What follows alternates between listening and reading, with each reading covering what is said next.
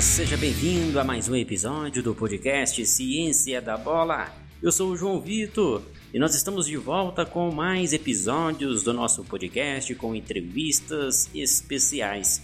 Hoje converso com o Henrique Viana, que é analista de desempenho do time profissional do Fluminense. Vamos falar sobre o início de carreira de um analista, desafios e oportunidades dessa área dentro do futebol. Antes de chamar o Henrique, queria deixar um recado especial para você, cientista da bola. Você já viu a novidade em nosso site Ciência da Bola Academy? Isso mesmo.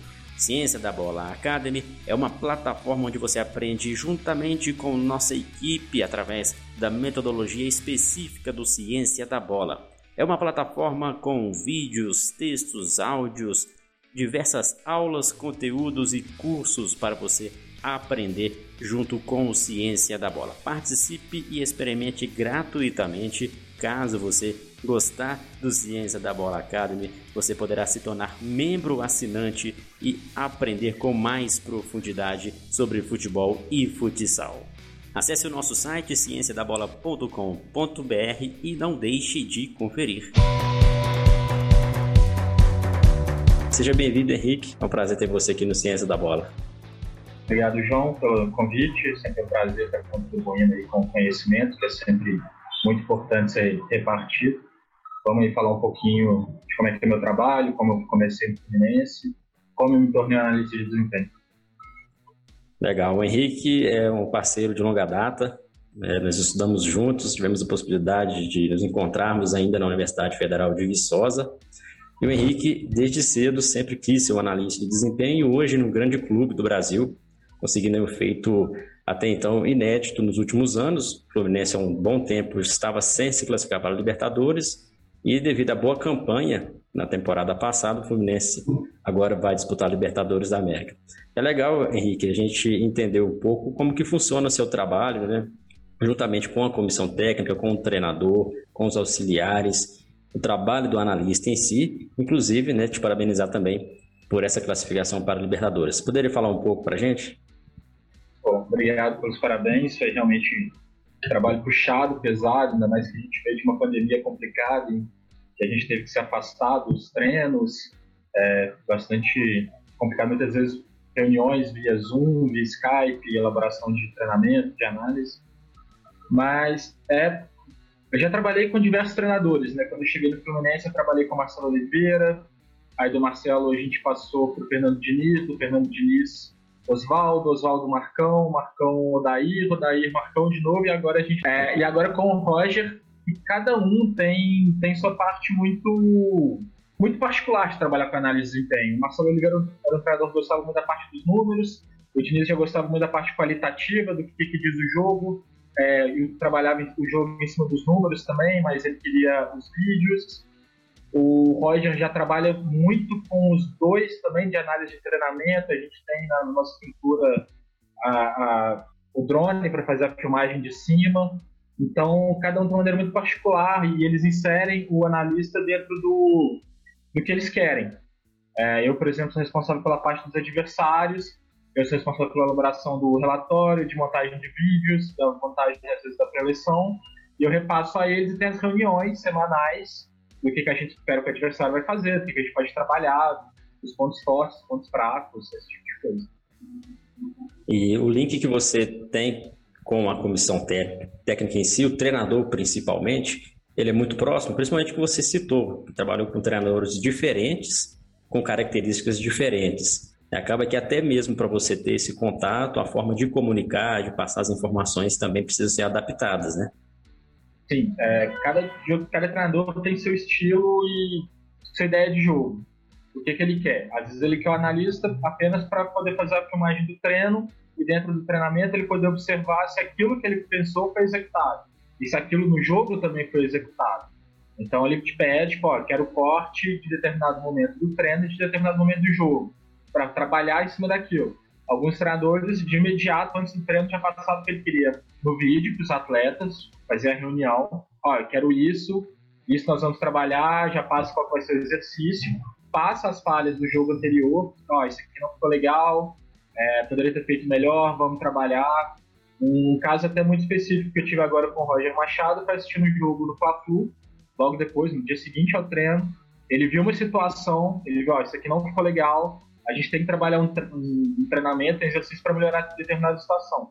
Na hora ele já criou, já passou para os auxiliares, os auxiliares já, já, já passaram o que tinha que ser para os atletas, a gente fez a filmagem e no jogo seguinte a gente já tinha tudo a falar, ó, isso aqui já melhorou, o exercício já foi bem executado. Então a gente está sempre nesse processo da imagem, mais a parte do, do que é passado para os atletas, né? o que, que tem que ser feito nos exercícios.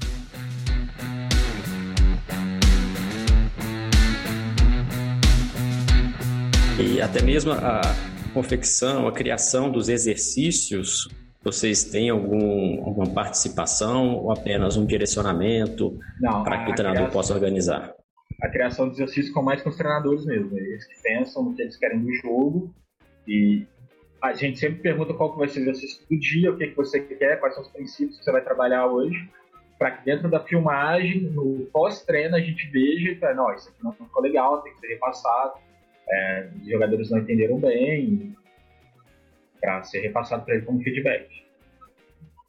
Legal, Henrique. E você disse que ah, você trabalha mais especificamente na parte de análise adversário também, né?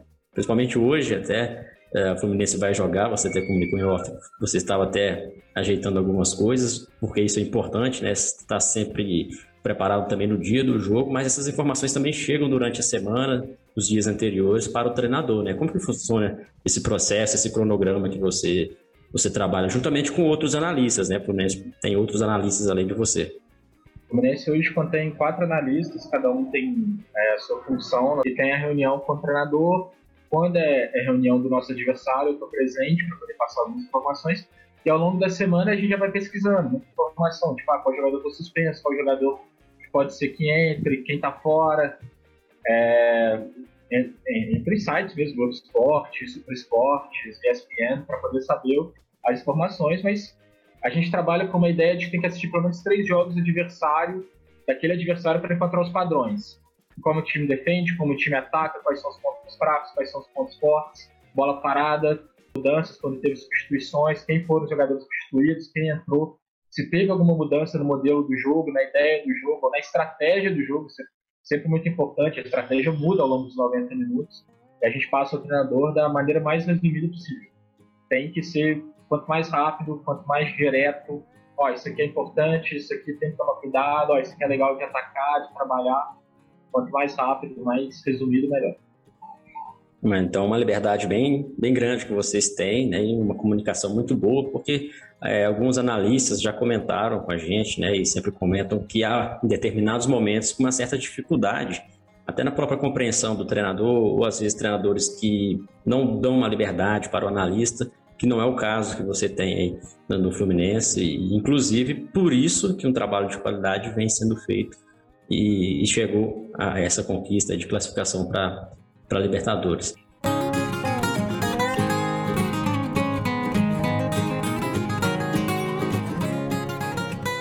Como que foi seu início no próprio Fluminense, ou seu início na, na análise de desempenho?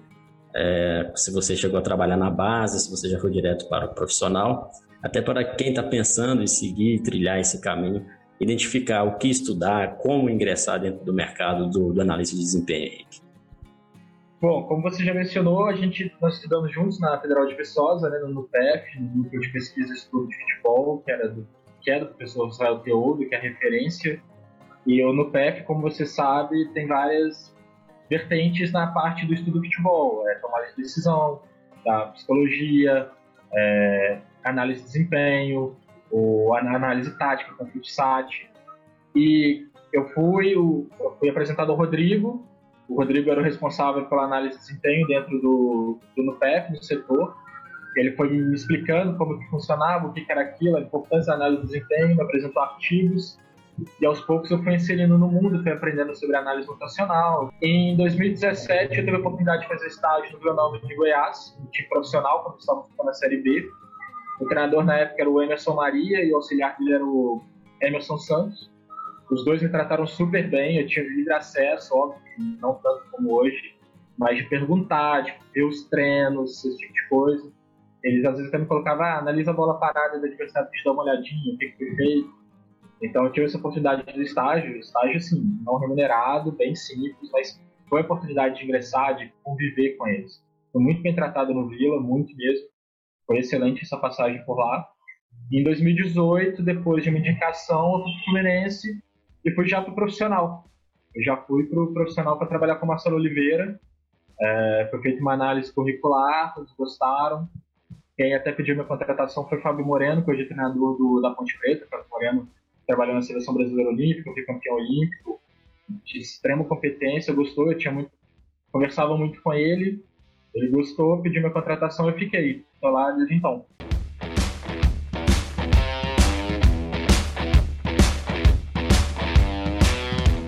Você sempre quis ser analista de desempenho, né? Desde quando você ingressou aos estudos é, é, em Viçosa.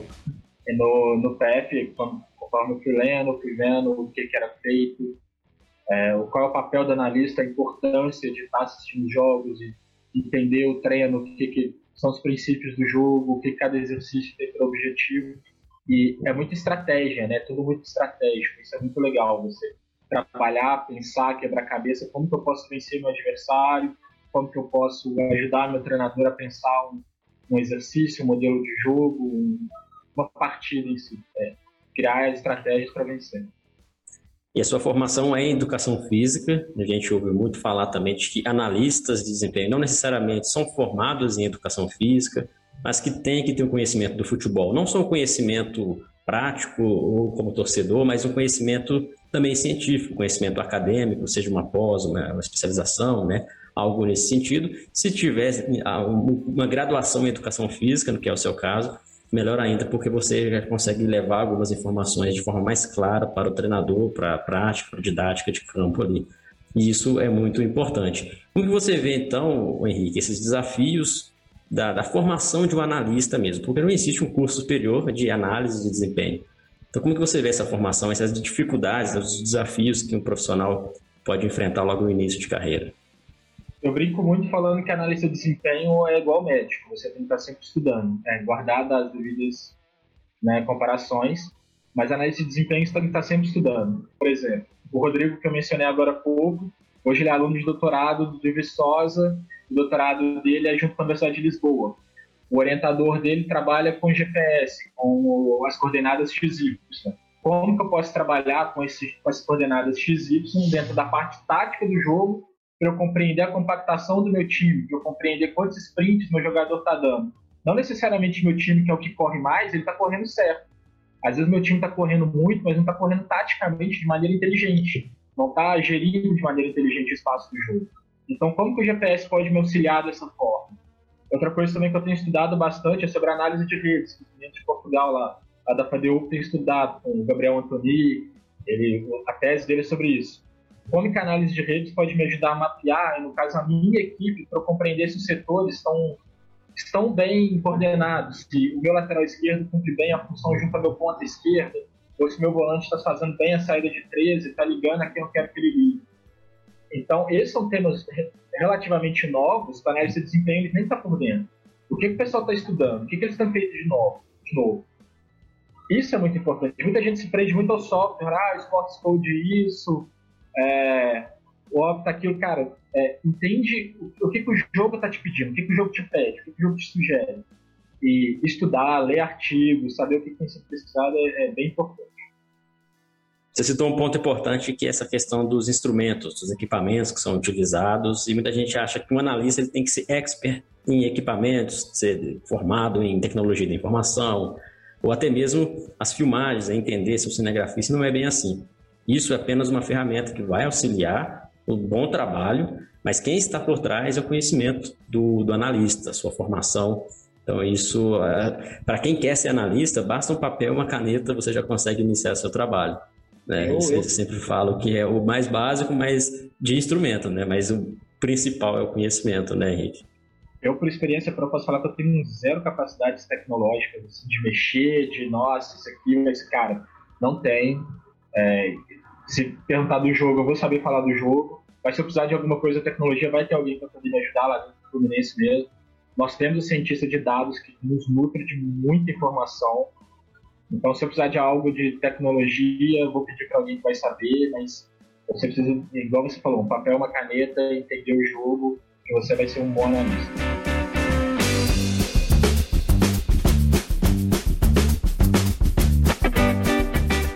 Um tema bem interessante, Henrique, que é sobre análise de jogo, análise de desempenho e análise tática. Há diferenças nisso? Você se considera um analista tático, analista de jogo, analista de desempenho, ou apenas são sinônimos dentro desse meio? É uma pergunta bem capciosa. A, a, análise de desempenho é tudo aquilo que você vai fazer. Eu lembro do Júlio Garganta falando sobre isso no curso que eu fiz com ele.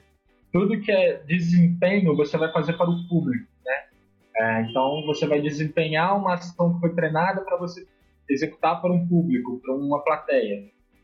A análise tática, a gente pensa sempre os princípios do jogo, sobre os subprincípios. Eu vejo os três temas muito interligados. Então, a análise de tudo isso, para mim, ela está muito interligada. Se você não está executando bem a tática, você não está executando bem o desempenho e seu, sua performance não, não vai ser boa. Realmente é algo que confunde muitas pessoas, né? Mas acaba que eles estão dentro de um, do mesmo, mesmo círculo, né? Análise e desempenho, como você explicou bem para a gente. Bom, para a gente fechar o nosso papo, Henrique, é, quero que você fale um pouco da perspectiva para essa temporada, mesmo com as adversidades, a indecisão né, de alguns campeonatos se vão paralisar ou não, a dificuldade dos, da falta de torcedores, né? E agora o Fluminense disputando o campeonato internacional, né, com viagens mais longas, então a gente também fica nesse, nessa, nessa dúvida se vai mesmo acontecer é, as viagens, se vai adiar, igual ano passado nós tivemos esse problema, e como que está aí o novo treinador, né, o Roger, juntamente com vocês, a perspectiva dentro do clube? Bom, perspectiva é, são as melhores possíveis. O Fluminense está investindo até mesmo para melhorar o nosso departamento de análise de desempenho. Comprou uma nova licença de Sports Coach com um novo MEC para facilitar o nosso trabalho, porque vai ter mais trabalho. O Roger, logo quando se apresentou a nós, falou: vocês vão trabalhar muito, mas vai ser legal, vocês vão gostar. Roger é um cara que gosta muito de análise de desempenho, ele dá muita importância. É, agora, ontem mesmo, o prefeito da cidade proibiu os jogos aqui no Rio de Janeiro, então a gente não sabe o que, que vai acontecer nesse com o Campeonato Carioca. Até agora a gente não tem nenhuma notícia. A princípio para até dia 3 ou 4 de abril, não sei ao certo. Então isso é muito ruim. Eu sei que a gente não vai parar os treinos, né? Para os Libertadores a gente segue, embora vai ter essa parada dos Jogos Carioca. Dentro da Libertadores, a gente já observa algumas coisas, porque já estão classificados, o que, que, quem são os treinadores, como eles gostam de jogar, são mais ofensivos, mais ofensivos. Porque na primeira quinzena de abril já sai sorteio, então a gente já tem que ter uma ideia do que, que a gente pode enfrentar no grupo. Porque sai o sorteio na semana depois a gente já estreia.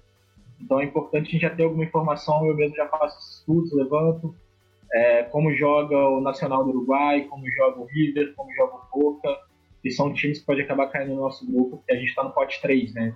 Nós não somos cabeça de chave. É, a gente pode, a gente não cai no grupo brasileiro, a não ser que esse brasileiro que ganha do, do pote 4. A gente já vai levantando algumas questões, bola parada, como que é, marca funciona, marca individual, algumas coisas a gente já vai analisando sim. Mas é, a gente está trabalhando muito, muito. A gente trabalha muitas vezes de modo integral, particularmente leva muita coisa para a comissão de jogada ensaiada, do que, que pode ser feito.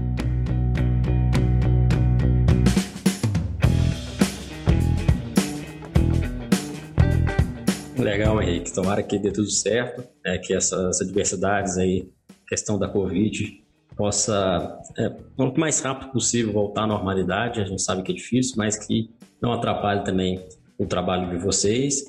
E eu e o, a equipe toda do Ciência da Bola, nós desejamos sucesso. É, você merece também, um cara estudioso, batalhador, sempre correndo atrás e se capacitando. E com certeza merece bons resultados também nessa temporada de 2021. Para a gente fechar, quero agradecer a sua participação e sempre será bem-vindo aqui em futuros eventos e participações na Ciência da Bola. Obrigado, João. Foi um prazer participar e estarei às ordens quando você quiser convidar novamente. A gente fala mais conforme vai passando a temporada, conforme vão chegando os resultados. Mas a gente pode ir falando, discutindo, debatendo, é sempre, sempre muito legal. E este foi mais um episódio do nosso podcast, o podcast do Ciência da Bola. Você que está gostando dos nossos episódios, compartilhe com seus amigos, colegas de trabalho, nas redes sociais e também não deixe de seguir o Ciência da Bola no Instagram e também o meu perfil, arroba João Vitor Prof. Será sempre um prazer contar com você. Grande abraço a todos e até o próximo episódio.